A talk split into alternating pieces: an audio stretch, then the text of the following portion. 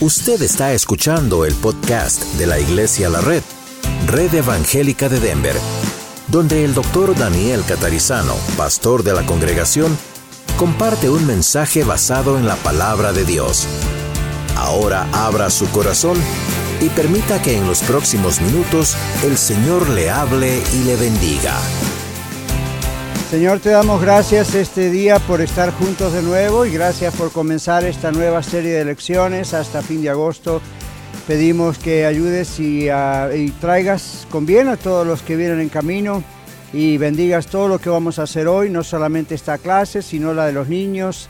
Bendice a los jóvenes, adolescentes que están de regreso de su campamento, que puedan llegar con todo bien aquí y podamos gozarnos también en el servicio y también ah, pedimos por las actividades de la tarde y la reunión en la noche en la Renorte. Sabemos que siempre es un día bien completo. Te pedimos que nos esfuerzas, nos ayudes y ah, tú seas glorificado. En el nombre de Jesús. Amén. Si ustedes recibieron la semana pasada un papelito, vieron que tenía un semáforo. Okay, y nuestra serie se llama Pare, mire y escuche. Entonces vamos a la hoja y hoy vamos a empezar con pare, mire y escuche. Y al ratito lo voy a apagar porque si no usted no va a escuchar al pastor. All Va a parar para mirar la lucecita. All Lo vamos a tener ahí como un recuerdo todos los domingos de qué significa pare, mire y escuche. Yo creo que cada vez que estemos conduciendo por la ciudad y veamos un semáforo nos vamos a acordar de estas lecciones. ¿Ok? All right. Vamos a mirar la página, dice esta lección es introductoria, es una presentación general de los temas. Como lo indica el nombre de nuestra serie, hay tres cosas indispensables que necesitamos hacer, y no solo durante esta época del año, sino siempre. Son tres grandes, ¿qué? Principios. ¿Qué hacemos con los principios de vida? Los practicamos, ¿para qué existen? Son fundamentos, son columnas, son raíces, son bases, ¿ok? Entonces no es cosa para olvidar, no es, digamos, la diferencia entre un principio y una tradición, ¿cuál puede ser? ¿Las tradiciones pueden cambiar con el tiempo? Sí. ¿Los principios? No. Los principios no son negociables. Recuerda esa frase, los principios no son negociables, ¿ok? ¿Qué significa eso? Cuando tenemos principios y debemos tener principios en la vida, no negociamos con esos principios. Son absolutos, son cosas, por ejemplo, ¿podemos negociar con la gravedad? No, es inevitable. Entonces, ¿podemos negociar con principios bíblicos de la palabra de Dios? No. ¿Podemos negociar con tradiciones? Mm, sí, tenemos que analizarlas. ¿Podemos negociar con costumbres? Sí. Hay muchas cosas con las que uno puede negociar, pero cuando estamos hablando de principios bíblicos, no es negociable, es palabra de Dios. Entonces, tres grandes principios para la vida. Primer principio es hacer una pausa, dice la hoja, ¿verdad? Para poder observar las obras de Dios. Ya vamos a ir a mirar lo que dice la Biblia al respecto hacer una pausa para poder observar las obras de Dios y para poner todo en la perspectiva correcta. Luego de hacer una pausa, ¿qué hacemos? Miramos, estudiamos la palabra de Dios, ¿para qué? Corregir cualquier cosa que no esté de acuerdo con la palabra de Dios. ¿Verdad que todos vivimos a las carreras? A mí, yo no sé usted, yo creo que ustedes también, ¿verdad? Estamos go, go, go, go, go, go todo el tiempo. Entonces llega un momento en que o paramos o Dios nos para. Algunos de ustedes que están aquí hace ya un año y medio recuerdan mi operación en el pie, ¿verdad? Yo siempre les digo, para mí yo lo interpreté como o paro o te paro. Entonces me paró ahí, ¿ok? Y no es la mejor manera en que uno quisiera, pero hmm, you know, fue una, ok, stop, you're running too fast, va corriendo mucho y no era con el pie, sino acá arriba y acá. Entonces, son momentos de, son momentos de bendición, una cosa que parece un gran problema. Ahora, uno piensa, ¿para qué queremos que algo así suceda? hasta parar, hasta pausar, cuando Dios siempre nos dice, Detente y considera las maravillas de Dios. Y eso no solamente qué bonitos son las plantas y los animales, y eso está bien, pero es, hay que hacer un stop, hay que hacer una pausa. ¿Ok? Pausar no significa no hacer nada. ¿Cuál es el concepto suyo de pausar o descansar? Tirarse en la cama y mirar televisión. Bueno, es una forma de, de descanso físico tal vez. Pero ustedes saben, ¿verdad? ¿Cuántos de ustedes acaso no saben que uno puede estar con las piernas arriba y ahí tomándose su agua, su ice o lo que usted tome y resulta que no está descansando porque por adentro aquí la máquina sigue trabajando?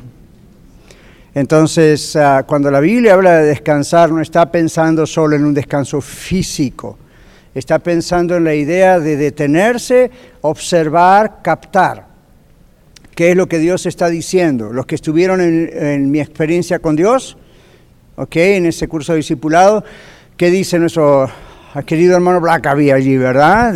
Vamos a mirar qué es lo que Dios está haciendo alrededor nuestro. ¿Se acuerdan?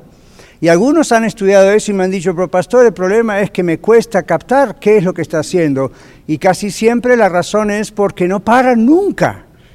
Entonces están go, go, go, voy, voy, voy, entonces no, no, no ven, cosas pasan por delante suyo y no se da cuenta.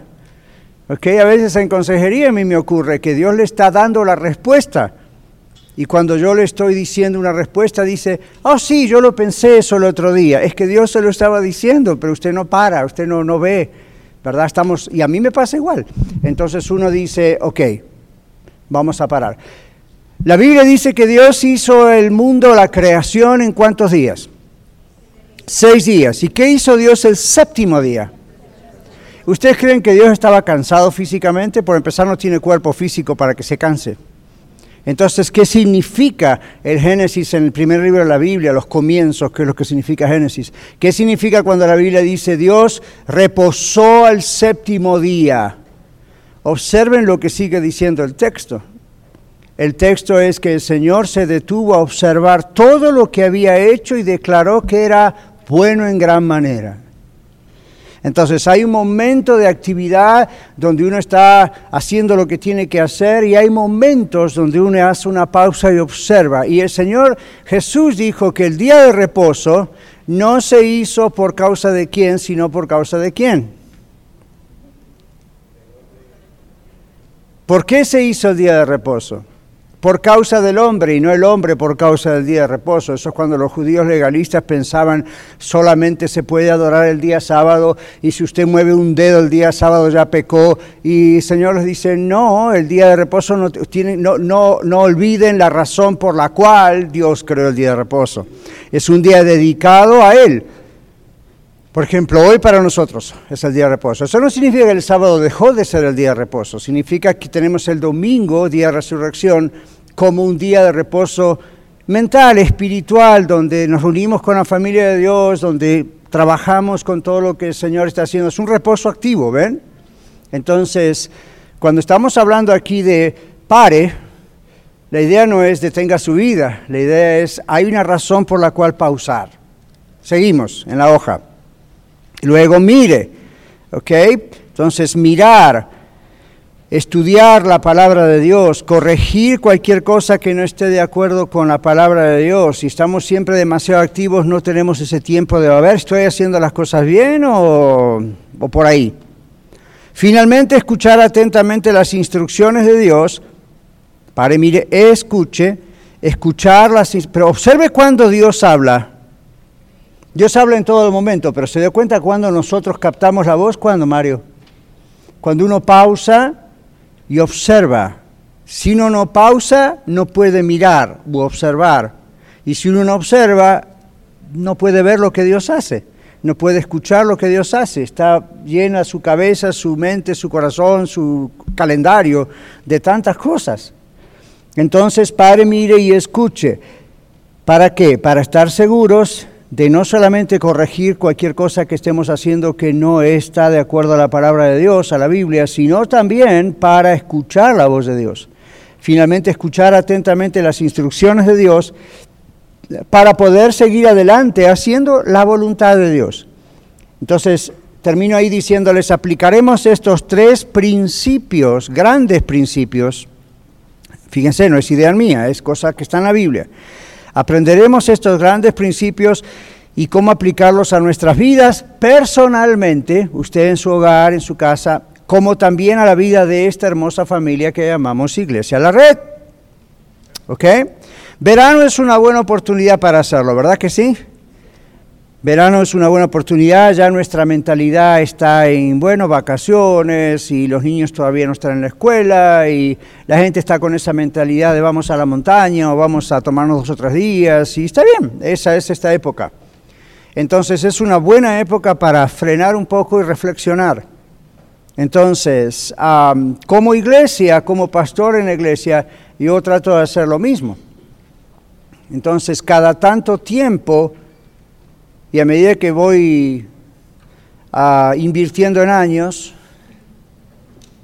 por no decir me voy poniendo viejo, ¿verdad? ¿Saben por qué no digo me voy poniendo viejo? Porque ustedes también. Yo no soy el único. O hay alguno acá que va camino de reversa. Dígame cuál es la fórmula.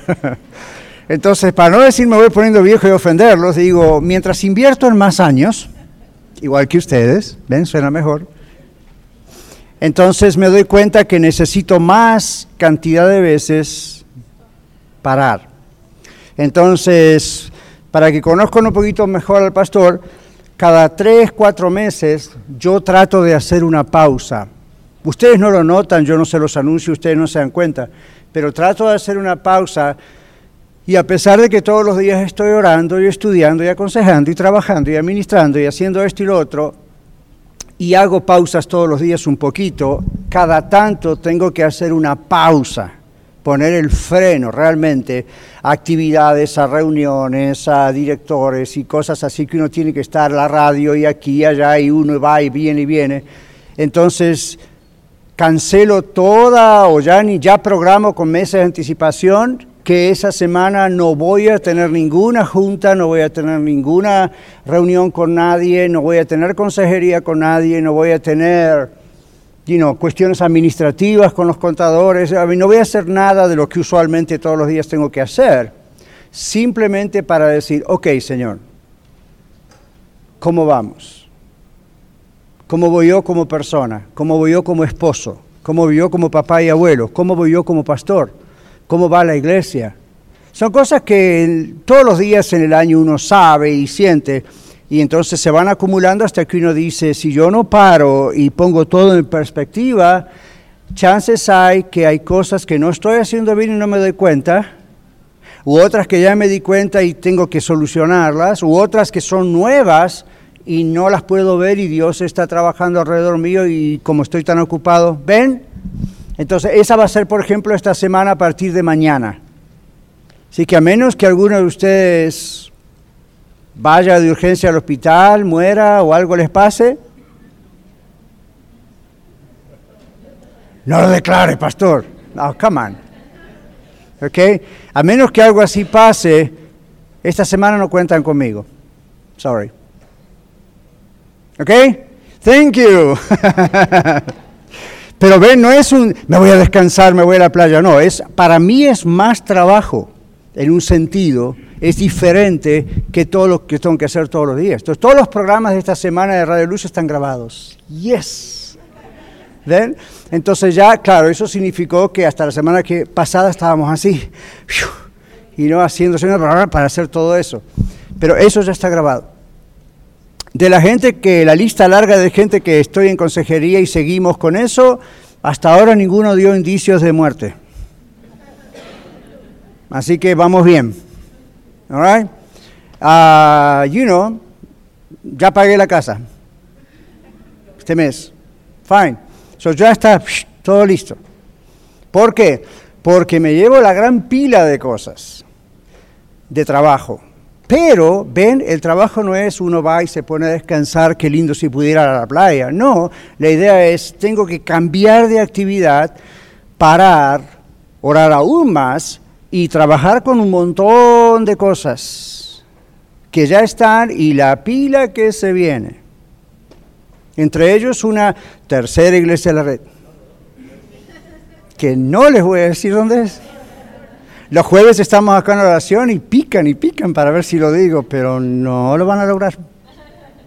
Entonces, ven, todo eso requiere mucho trabajo, pero por sobre todas las cosas requiere mucha oración y mucha perspectiva, a ver cómo vamos. Entonces yo sentí hace un tiempo atrás que cuando llegara el verano, eso no tenía que hacerlo solamente el pastor. De alguna manera la congregación tenía que entrar en la misma onda en diferentes maneras.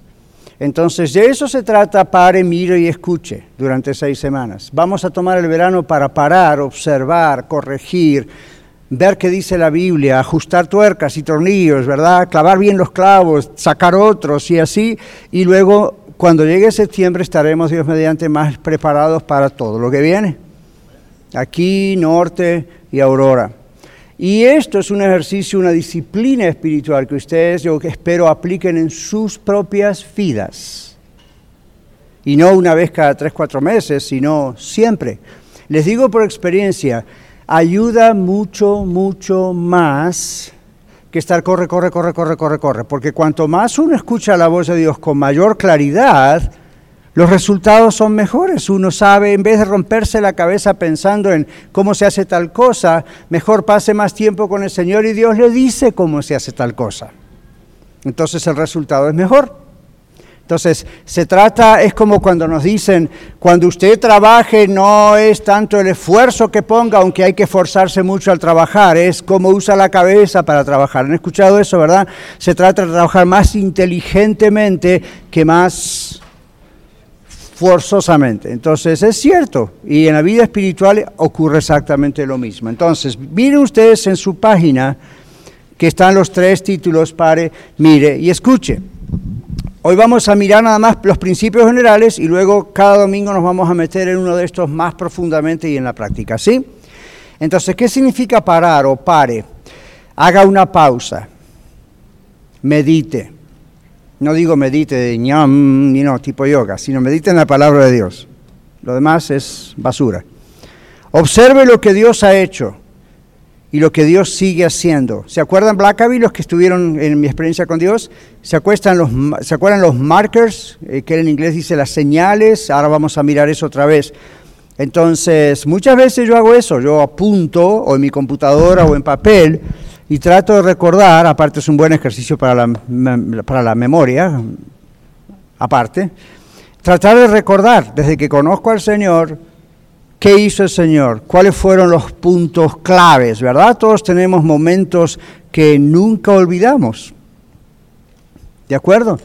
Entonces, ok, ¿qué hizo el Señor ahí? Entonces uno va mirando a través de su historia junto al Señor Jesucristo qué fue haciendo Dios en particular y uno lo, recuerda y es una manera de ir viendo cómo Dios nos habla a través de circunstancias, ¿ok? Entonces, haga una pausa, medite, observe lo que Dios ha hecho y lo que Dios sigue haciendo.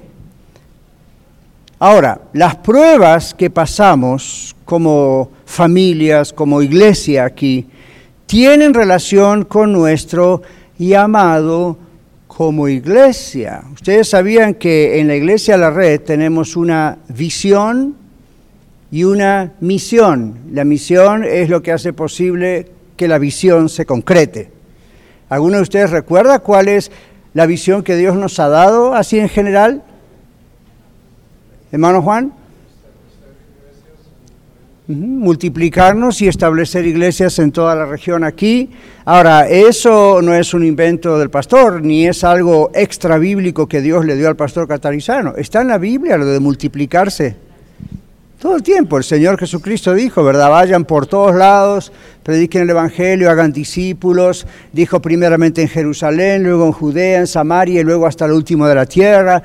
Entonces yo no sé lo que querrá hacer el Señor más tarde con la iglesia a la red, si el Señor Jesús no vuelve antes a la tierra, pero yo no me atrevo a decir en mi caso, en nuestro caso, iglesia la red internacional o mundial. ¿Por qué? porque estamos primero trabajando con nuestra Jerusalén. ¿Verdad? Si el Señor en el futuro desea extender, Dios va a revelar eso. Por ahora es red evangélica de Denver. Y Denver significa alrededores. Y yo sé, puede haber lugares donde el Señor nos mande dentro de Colorado que no tienen que ver con Denver. Pero aquí está la base, ¿ok? Entonces, la visión que Dios ha dado es que simplemente seamos bien bíblicos y nos multipliquemos, vayamos, y entonces ya lo hicimos con la Renorte, ¿ok? Yo no le llamo a la Renorte nuestra primera hija, ese es otro modelo. Hay modelo de, eh, de multiplicación de iglesias donde una iglesia central, como si fuera Aurora, empieza a crear, engendrar hijos, ¿verdad? Otras iglesias allá, allá. Este no es nuestro modelo. Nuestro modelo es que la red Aurora está en la red como la red norte y viceversa. Simplemente es otra congregación en otra localidad y ofrece la posibilidad de que otras personas también que están en otras partes puedan estar ahí. Y así va a suceder con otras, siempre la misma congregación. Por eso tenemos siempre el mismo sermón, lo mismo que ustedes ven acá y que hacemos acá, los cantos exactamente igual, ustedes saben, hacemos en la Red Norte. Lo cual a veces es un poco complicado. Por ejemplo, hoy vamos a tener los saludos. Los saludos acá, una música de 3, 4 minutos, casi no nos alcanza para saludarnos. En la red alcanza y podríamos tomar un café juntos hasta que termine el canto. Sin embargo, el domingo pasado fuimos 66, rompimos récord, otra vez, en pleno verano. En pleno verano, cuando uno dice, bueno, entonces usted dice, bueno, uno que otro estaba pasando de vacaciones, sí, pero otros vienen que son nuevos y están buscando lugar. Iglesia, entonces es, Dios hace esto, ¿ven? Entonces uno dice, bueno, ok, estamos multiplicándonos, pero la otra parte de la visión, que fue lo que realmente vino antes, está en el, en el libro de Tito, capítulo 1, versículo 5. Y Juan tiene el micrófono en la mano y entonces la primera persona que vea lo lee y la razón del micrófono no es tanto para escuchar, sino porque grabamos todo, ¿ok? Para que esté en el podcast. ¿Qué dice Tito 1.5? Por esta causa te dejaré en Creta para que corrigieses lo deficiente y establecieses ancianos en cada ciudad, así como yo te mandé. Good. Y después empiezan los requisitos de los ancianos. Ancianos son los líderes, ¿ok? Ahora, no siga leyendo, présteme atención acá. Cuando hace 2013, 2014, yo estaba orando y viniendo y tenía mi oficina de consejería acá, dos, tres millas de acá hacia, hacia el oeste, y estábamos con Radio Luz en el programa y yo estaba siendo manager de la radio, aparte de mi programa, bla, bla, bla. Muchos de ustedes conocen la historia o si pasaron por la orientación para nuevos miembros les contamos esa historia o la leyeron.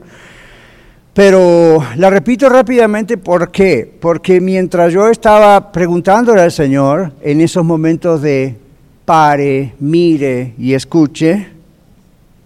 Ven, ese momento de pausa es donde uno le pregunta a Dios, ok, Señor, what's next? ¿Qué es lo siguiente? Y uno no se puede apurar. Entonces yo no, no traté de decir, no tengo nada que hacer, voy a abrir una iglesia. Tenía demasiado que hacer como para abrir una iglesia. Pero durante ese tiempo el Señor empezó a inquietar por meses mi corazón y uno de los textos, el texto principal que Dios usó fue el que Lorena acaba de leer, Tito 1.5. Era un tiempo donde yo estaba recibiendo invitaciones para regresar a Houston, Texas, de donde vine por muchos años allá, o para ir a Los Ángeles, California.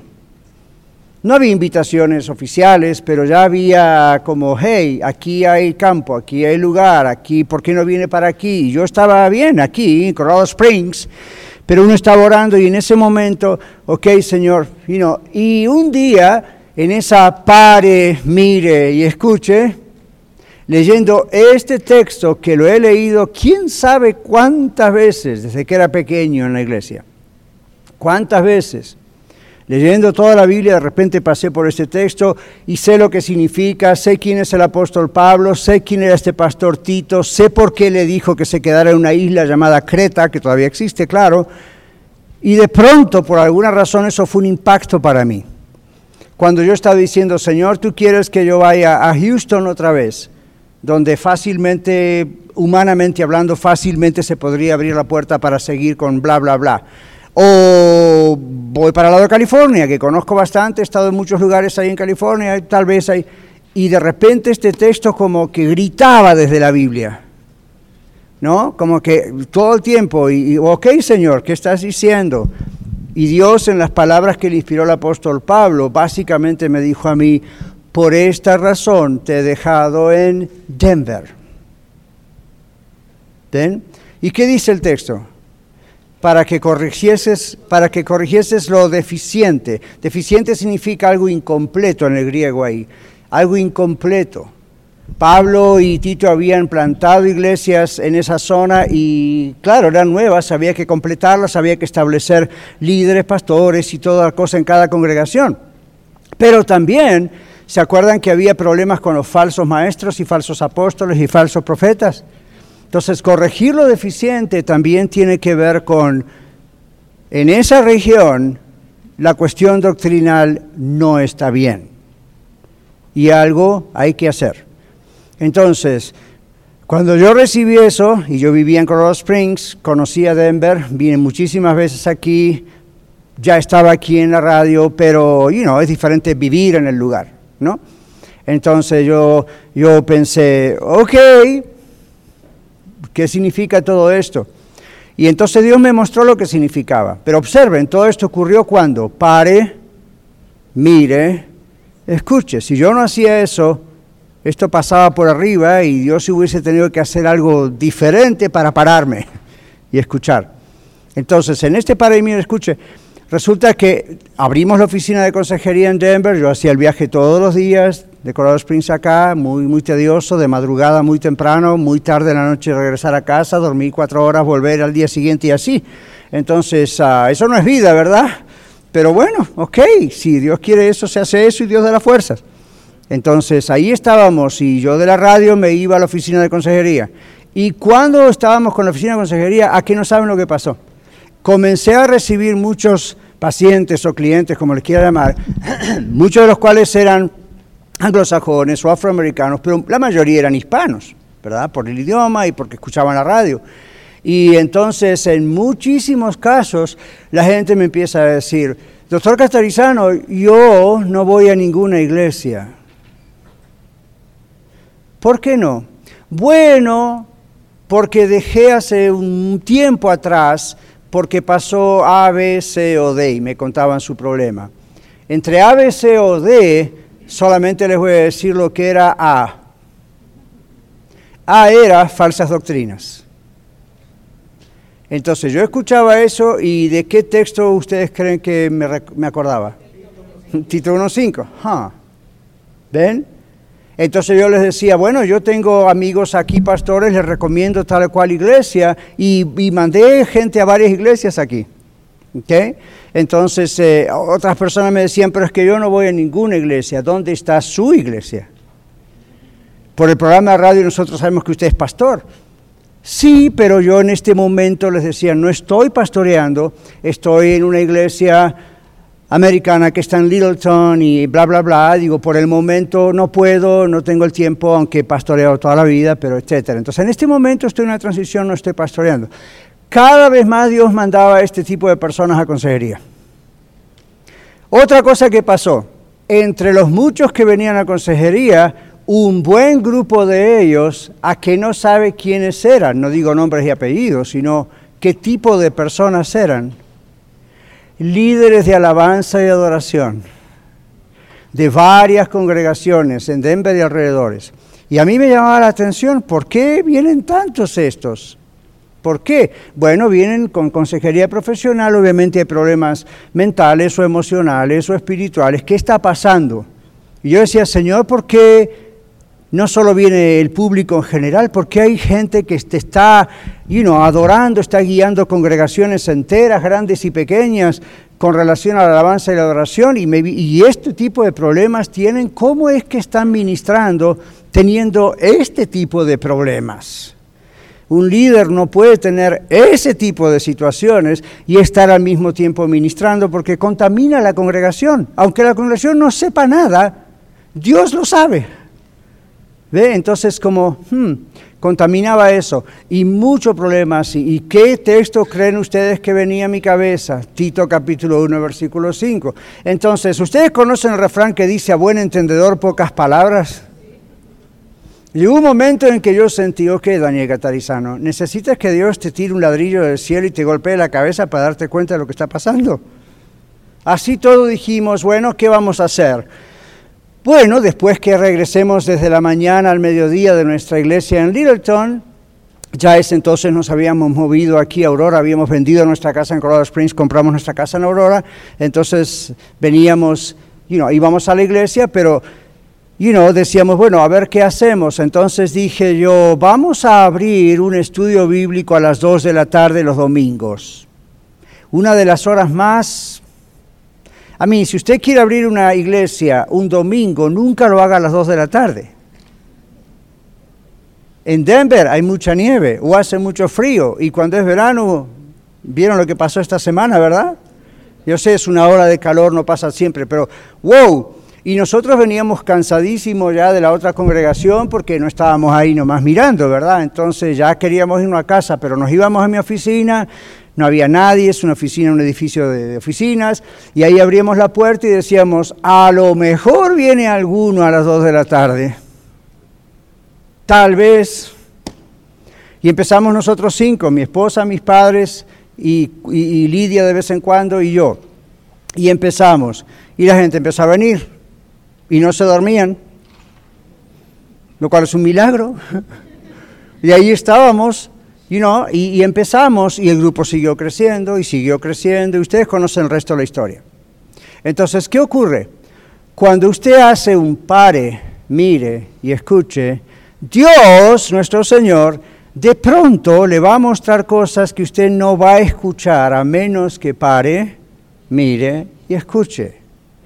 ¿Estas lucecitas para qué están? ¿Vamos conduciendo el carro? Pare. ¿Qué significa pare? Pare. Stop means stop. ¿Para qué para uno en su carro? ¿Ustedes saben cuál es uno de los mayores problemas en Denver con el tráfico? Que mucha gente es daltónica, es decir, no, distingue los colores. Entonces en vez de ver rojo ve amarillo y dice, oh, y sigue. ¿Saben cuántas veces a mí Dios me salvó de un accidente por esta gente que anda ahí y no sabe lo que significa rojo? Yo tengo ganas de parar y decirle, ¿qué parte de rojo usted no entiende? Rojo significa pare. Y usted dice, pare, pastor, porque tengo convicción, yo hago lo mismo. Yo he hecho lo mismo. Yo he hecho lo mismo. Una vez un policía me paró en Aurora. Y yo dije, qué raro, ¿yo qué hice? La reacción de todos, ¿verdad? Entonces, muy, muy, muy gentil, muy, muy cortés. Yo bajé la ventanita y yo lo miré como diciendo, What's up? Y me dice, señor, ¿usted se dio cuenta que no paró en la luz roja antes de doblar esa esquina? Justo frente a la radio. Digo, perdón, gente, pero yo me acuerdo que paré. Me dice, no, Usted paró y en menos de un segundo siguió. Stop means stop. Pare significa pare. Completamente pare el carro. Cuente hasta cinco. Uno, dos, tres, cuatro, cinco y siga. Si no viene nadie. Oh, dije yo, pero yo paré. No, eso no es parar. Eso es la luz amarilla. ¿No? Cuando dice atención y usted ya, ok, entonces, en la vida nos pasa eso. Dios de pronto dice, stop, quiero hablar contigo. Y usted dice, ya, háblame mientras voy caminando. Como hago yo, ¿verdad? Yo termino la escuela de vida y por favor no se ofendan cuando yo salgo corriendo a la oficina porque la semana pasada no pude hacer eso y llegué tarde al servicio y eso vuelve locos a los del audio y video y tengo que estar ahí seguro que es un lío. Entonces, esto es una cadena, ¿verdad? Don Miguel y Juan y compañía. Entonces, está ahí, ¿no? no es que yo no se acerque a mí, es ahí, ahí, hay que andar corriendo para hacer a tiempo. Ustedes pueden acá tomar su cafecito, ok, hágalo. Yo no puedo. Tengo que seguir y hay otra cosa hasta llegar a la una. Entonces, a veces uno anda así. Sí, Señor, háblame, pero mira, tengo que seguir haciendo esto. Entonces, hay momentos en que uno dice, ok, si no para, Dios va a hacerle parar. Dios va a permitir que algo ocurra para que usted le dé toda su atención a Él. ¿Ok? Sin, sin... Ahora, usted lo puede hacer todos los días, yo lo hago. ubique un momento del día, la hora que sea mejor para usted, y dedíquese a estar a solas con Dios. Pastor, ¿cuánto tiempo? I, don't know. La Biblia no dice cuánto tiempo. ¿Ok? Simplemente dedique un tiempo sola, solo, que no haya interrupción. Como dijo el Señor Jesús, el Señor Jesús dijo, cerrada la puerta ahora tu Padre que está en lo secreto, y tu Padre que está en lo secreto te recompensará en público. ¿Qué, ¿Qué, piensa usted de que te recompensará en público significa? ¿Que la gente nos va a aplaudir porque supo que estuvimos encerrados a solas orando? No, porque ahí eso no, no hay humildad. Recompensa en público en parte significa que lo que Dios hace con nosotros a solas luego se ve en público. Yo humildemente delante de Dios les digo, obedecí al Señor, me costó, pero obedecí al Señor, estar solo, escuchar Tito 1.5, pasaron meses, llegó todo. Esto no es mi recompensa, porque esto lo hizo el Señor, pero para mí es la recompensa de ver que si usted aprende a escuchar a Dios, Dios obra.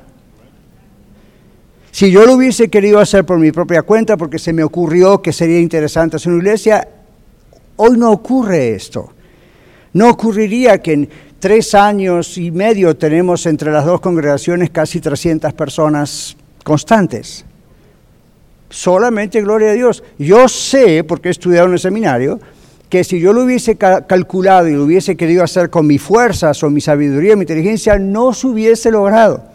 A lo mejor tuviésemos 20, 30% de lo que tenemos. No, no hubiésemos tenido la Renorte. Estaríamos apenas tratando de surgir con una, ¿ven? Entonces, que ese ejemplo les sirva. Usted dice, pastor, usted se pone como ejemplo. Qué orgulloso. La Biblia dice, imitad la fe de vuestros pastores. La fe no es qué fe grande que tiene para conseguir tal casa o tal carro. La fe es, estamos tratando de caminar con Cristo, siendo transparentes. Si usted hace eso, se va a beneficiar. Esa es la manera de trabajar. Amén. Entonces, ven, pare, mire, escuche, haga una pausa, medite, observe lo que Dios ha hecho y sigue haciendo. Yo ahora estoy observando lo que Dios sigue haciendo en sus vidas quién tiene qué tipo de problemas, qué está pasando, qué crisis van pasando, qué triunfos van teniendo, qué ocurre. Entonces, uno como pastor y cualquiera de nosotros como hermanos en Cristo, tenemos que estar observando, ok, a ver, ¿qué está haciendo Dios? Por ejemplo, antes de venir a la clase de la escuela de vida, el hermano Alejandro, ¿cuántos conocen al hermano Alejandro? Varios de ustedes, si lo ven, van a decir, yo sé quién es Alejandro. Ven el valor de tratar de conocer los nombres. El hermano Alejandro tiene como dos años tal vez de miembro en esta iglesia. Estábamos orando por su esposa porque ella fue creyente o digamos es creyente en Cristo, pero hace mucho tiempo atrás, antes que Alejandro viniese a esta iglesia, ella había, se había alejado del Señor, había dejado de ir a la iglesia. Problemas, si no, las iglesias somos imperfectas, humanas y a veces hay problemas. Entonces ella le afectó, se fue. Alejandro conoció este lugar, empezó a venir, Finalmente se hizo miembro de la iglesia. Primero no lo entendía, después lo comprendió bíblicamente, se hizo miembro de la iglesia. Las mujeres, los amigos de oración, todos estábamos orando para que su esposa vuelva al Señor. Y la esposa despacito, despacito empezó a volver. El otro domingo estaba ahí sentada con él en la, en la reunión. Pero me dijo el otro día Alejandro, pastor, mis hijas están en Kansas Nuestras dos únicas hijas están en Kansas y creo que son las únicas que tiene. Y yo perdí mi trabajo acá y parece que hay una posibilidad de que nos tengamos que mudar a Kansas. Uno como hermano en Cristo, como pastor, ¿qué es la primera reacción que tiene? Oh, no, no se vaya. Vamos a hablar para que Dios le dé un trabajo aquí, ¿ok? En el Palacio de Gobierno de Colorado, si es posible. Esa fue mi primera eh, reacción, no, pero no le dije no, no se vaya, solamente le dije, bueno, nos va a doler mucho porque lo amamos. Y estamos viendo que su esposa está empezando a venir y se está empezando a cumplir la respuesta a las oraciones de casi dos años, pero que el Señor haga su voluntad, solo usted. Y él justo ha acabado de terminar mi experiencia con Dios, aprendiendo a conocer, detectar la voz de Dios alrededor. Esta mañana, antes de venir, viene y me dice, pastor, me vengo a despedir. Me dieron un trabajo en Kansas, lo puse en, las manos del Señor, todo se alineó, apartamento, el pago, todo, todo, todo. Por supuesto mi esposa va conmigo, vamos a estar cerca de nuestras hijas. Y ahora con todo lo que el Señor me dio en esta iglesia y todo lo que aprendí, cómo me afirmó Él en Él, yo voy a ir allá, vamos a buscar otra congregación, mi esposa está empezando a venir en respuesta a la oración. Y ahora nos toca trabajar con nuestras hijas para que vuelvan. Entonces cuando él me dice eso, en mi corazón yo me puse triste porque digo, no, tanto que Alejandro podría hacer aquí el censo de dones y al mismo tiempo pensé, Señor, si lo estás mandando a Kansas, gloria a ti. Algo está ahí. Por lo menos no se va con problemas o no se va porque está enojado, no se va porque you know, pasó algo malo. Se va y yo lo tengo en mi cabeza como un misionero a Kansas se va cargadito del Espíritu Santo, ¿verdad? De Dios, con mucho más comprensión de la palabra de Dios. Su esposa lo empieza a acompañar. ¿Ven? Entonces yo le dije, manténganos al tanto. Lo vamos a estar contactando a ver qué está haciendo el Señor allá. Lo primero que tienen que hacer es buscar una iglesia donde se predique la buena doctrina. Me dice, pastor, va a tener que ser una iglesia básicamente como acá, ok, tiene que haber una en Kansas, así que vaya ya y empiece, ok. Yo sé lo que están pensando algunos de ustedes, no. Todavía es en Denver, ok. Ya otro se ha ido a Guatemala y regresó y me dijeron, pastor, la red de Guatemala, güey. Otro me dijo, me regreso a México, pastor, la red de México, güey. Por ahora este es Jerusalén. El que mucho abarca, entonces, es qué es lo que Dios dice, no lo que usted y yo pensamos. Si yo me guío por mi corazón o por mi mente, posiblemente ya tendríamos varias iglesias, la red en varios lugares, aunque tuvieran cuatro personas cada una. Pero es lo que Dios dice. Yo quiero que enseñarles a ustedes este mes y medio, aprendamos a trabajar en el tiempo de Dios. Con las pausas que de pronto Dios hace.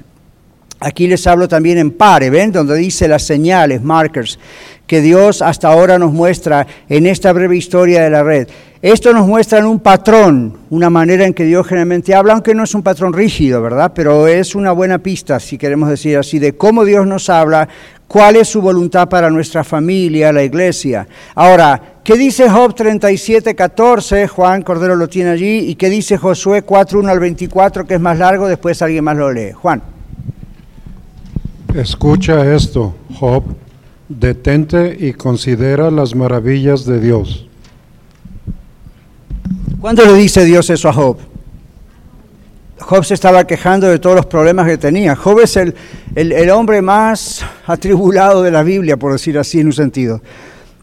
Y Dios no le dice, te voy a responder, esto es lo que significa el problema que tienes. Lo primero que Dios le dice que es, detente, stop, red light. Y luego qué? Considera las maravillas de Dios. Job estaba tan atribulado por su presente que se olvidaba de su pasado. Y el capítulo 1 de Job nos dice cuál fue el pasado de Job. Maravilloso un hombre que temía a Dios, tenía esposa, varios hijos, era multimillonario en términos de hoy. A mí, ¿qué más se podía pedir? Joven, un hombre justo, en el sentido delante de Dios, ¿verdad? No era perfecto. Entonces, ¿pueden cosas malas pasarle a un cristiano que ama al Señor? ¿Y quién las permite? Dios. ¿Será porque no nos ama? ¿Y quién enseñó a usted en otras iglesias que Dios siempre le va a dar todo lo que usted quiera? Y que va a ser siempre todo bonito como usted piensa y que la respuesta a la oración va a ser exactamente como usted la haga, sáqueselo de la cabeza. Dios es soberano, Dios es el que sabe lo que hace. Como Job estaba atribulado con esto, ¿qué le dice Dios? Stop, detente, considera las maravillas de Dios. ¿Qué dice el otro texto? Lo tiene nuestra mano ahí atrás. Cuando toda la gente hubo acabado de pasar el Jordán, Jehová habló a Josué diciendo, tomad del pueblo doce hombres, uno de cada tribu, y mandales diciendo, tomad de aquí, de en medio del Jordán, del lugar donde están firmes los pies de los sacerdotes, doce piedras, las cuales pasaréis con vosotros y levantarlas en el lugar donde habéis de pasar la noche. Entonces Josué llamó a los doce hombres a los cuales él había designado de entre los hijos de Israel, uno de cada tribu. Y les dijo Josué, pasad delante del arca de Jehová, vuestro Dios, a la mitad del Jordán, y cada uno de vosotros tome una piedra sobre su hombro, conforme al número de las tribus de los hijos de Israel, para que esto sea señal entre vosotros. Y cuando vosotros, hijos, preguntaren a sus padres mañana diciendo, ¿qué significan estas piedras? Les responderéis, que las aguas del Jordán fueron divididas delante del arca del pacto de Jehová cuando ella pasó el Jordán. Las aguas del Jordán se dividieron y estas piedras servirán de monumento conmemorativo a los hijos de Israel para siempre. Y los hijos de Israel lo hicieron así como Josué les mandó. Tomaron doce piedras de en medio del Jordán, como Jehová lo había dicho a Josué, conforme al número de las tribus de los hijos de Israel, y las pasaron al lugar donde acamparon y las levantaron allí. Josué también levantó doce piedras en medio del Jordán, en el lugar donde estuvieron los pies de los sacerdotes que llevaban el arca del pacto y han estado allí hasta hoy. Gracias. Y los sacerdotes... Sí, sí, continúe, pero faltan dos versículos, ¿verdad? lo estoy siguiendo, no lo estoy siguiendo aquí. 24. Ok, paremos ahí un poquito, Marta, paremos un poquito, porque estoy mirando el reloj, paremos ahí. Pero si quieren, después sigan. La razón por la cual corto ahí es porque quiero leer los libros de los textos de Hechos también. Captaron la historia, esa es la idea. ¿Qué está pasando? Están cruzando el Jordán en seco. Los sacerdotes pasan con el arca de Jehová, se seca el río, pasan. ¿Y qué hace Josué? Dios le dice que tome 12 líderes, cada líder tiene que tomar una piedra, cargarla, no era una piedrita, era un mini boulder. Y tenían que cargarla en sus hombros hasta llegar a un lugar en el Jordán y poner las 12 piedras.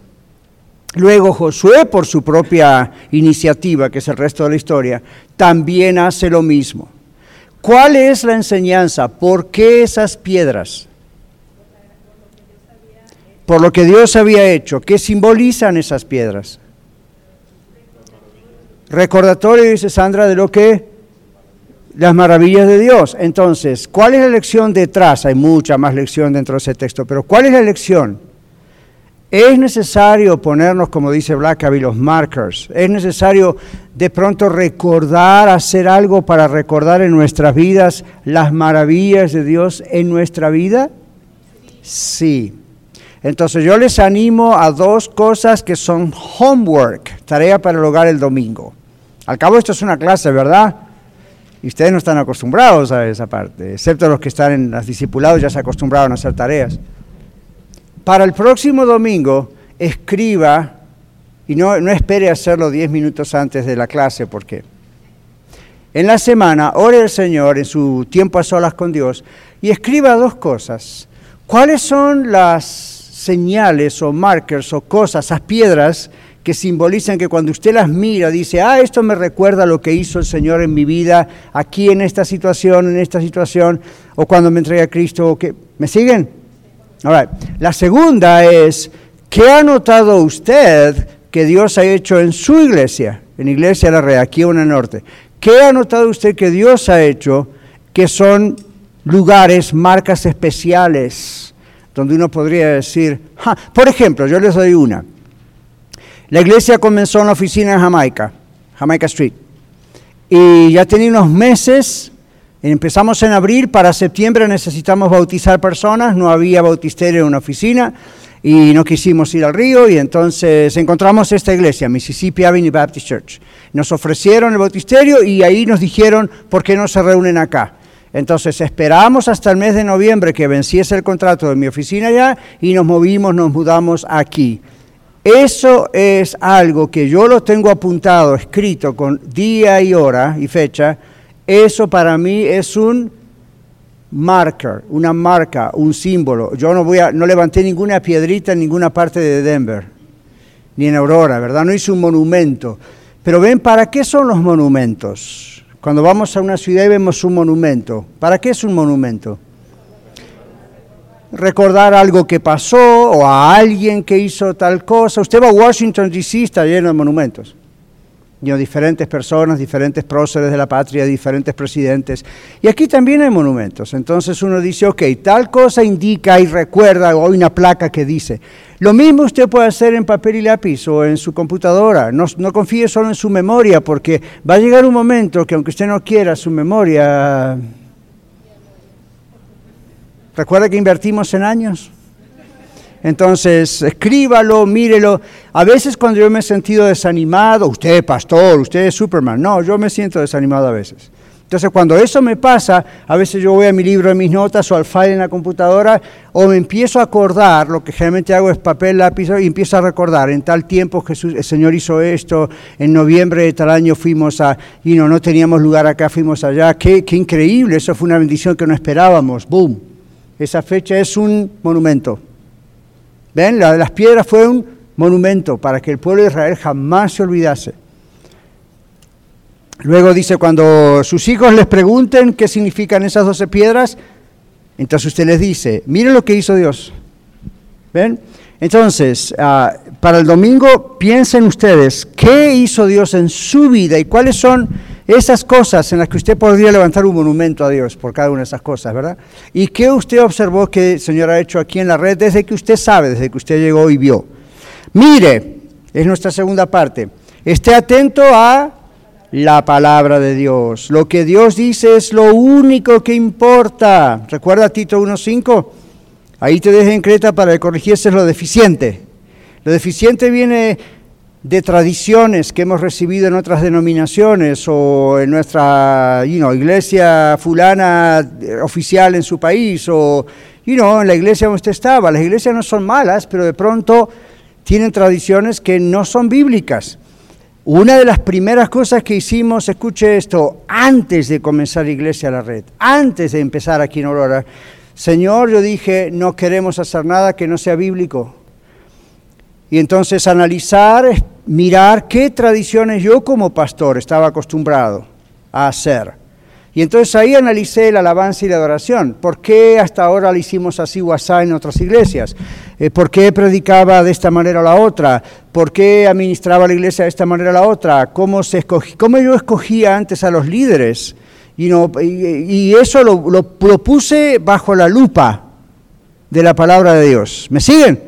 Y al ponerlo bajo la lupa de la palabra de Dios, hubo cosas que Dios decía, eso lo hiciste bien, y varias otras, no vuelvas a hacer eso otra vez.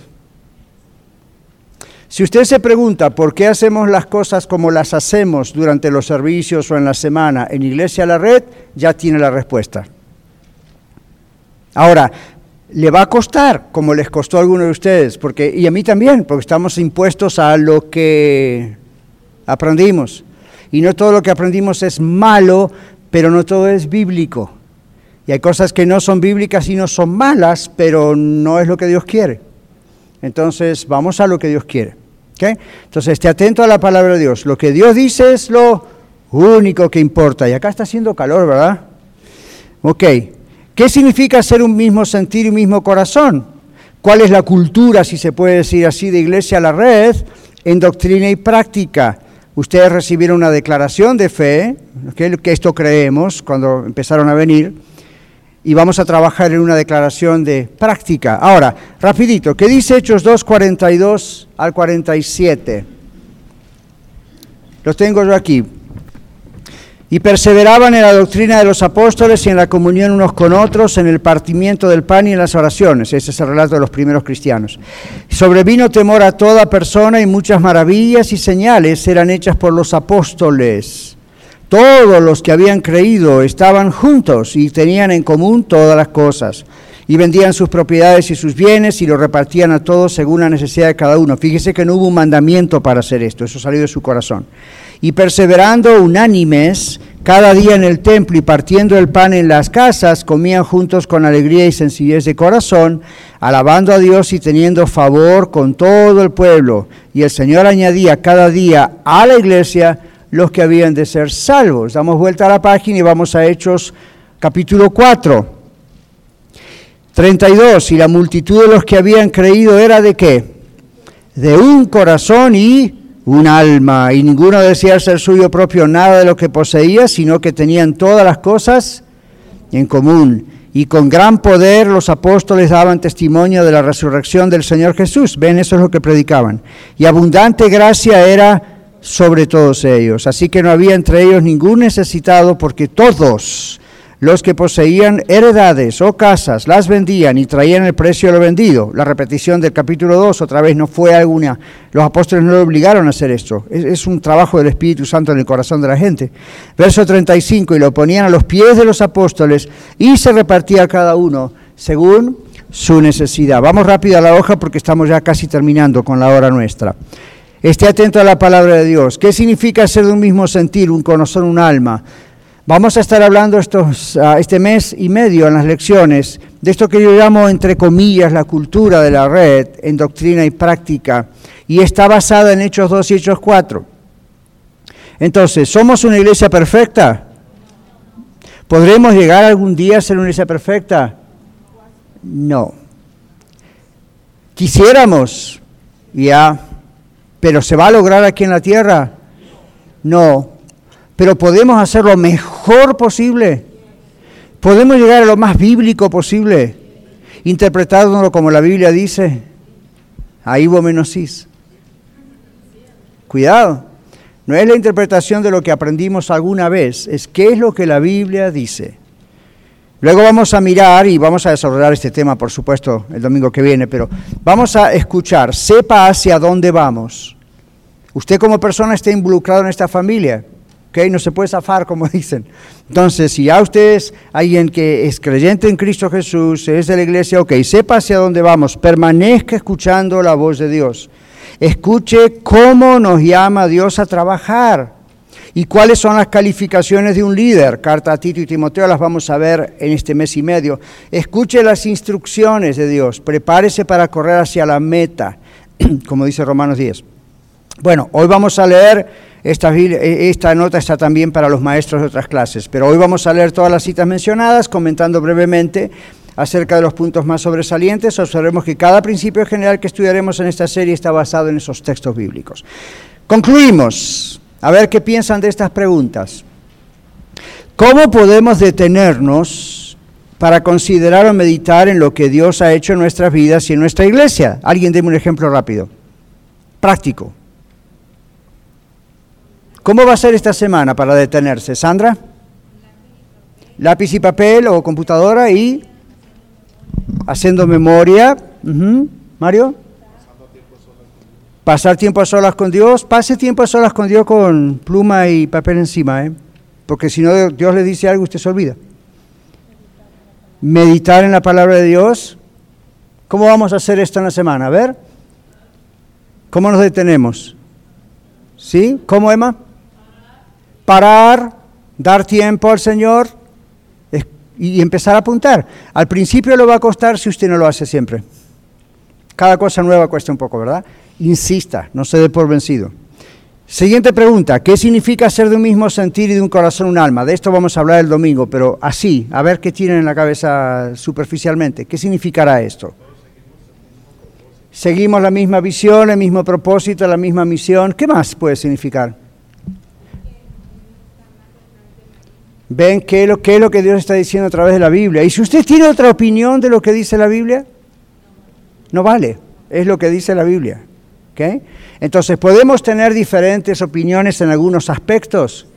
Es normal, pero tenga cuidado con eso, ya vamos a ver en nuestros domingos, cuidado con eso.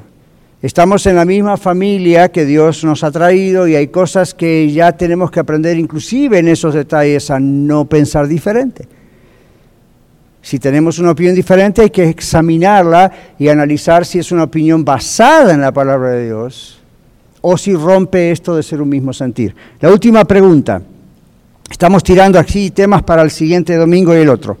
¿Qué significa cómo irán sin haber quien les predique? Porque Romanos capítulo 10, versículo 14 habla acerca de eso. Es la continuación de Romanos 10, 13 el 15. Eso lo vamos a ver ahora también en el servicio. Justamente el mensaje está basado en Romanos. Pero, ¿qué significa eso de cómo va a oír la gente el Evangelio si no hay nadie que les predique? Tenemos que hablar. ¿Ok? Y el siguiente texto dice, cuán hermosos son los sobre los montes. ¿Quién recuerda? Los pies de los que anuncian las buenas nuevas, los que anuncian la paz. Recuerden, tenemos la norte, viene otra en camino y otra después y el pastor es una sola persona. ¿Ok? Entonces Dios le da a todos diferentes dones, talentos, ministerios, operaciones, y vamos a estudiar todo eso. Amén. ¿Alguna pregunta? ¿Comentario final? ¿Estamos bien? All comprendemos entonces de qué se trata la serie. Pare, mire, escuche. Muchas gracias por escuchar el mensaje de hoy. Si tiene alguna pregunta en cuanto a su relación personal con el Señor Jesucristo o está buscando unirse a la familia de la Iglesia La Red, por favor no duden en contactarse con nosotros.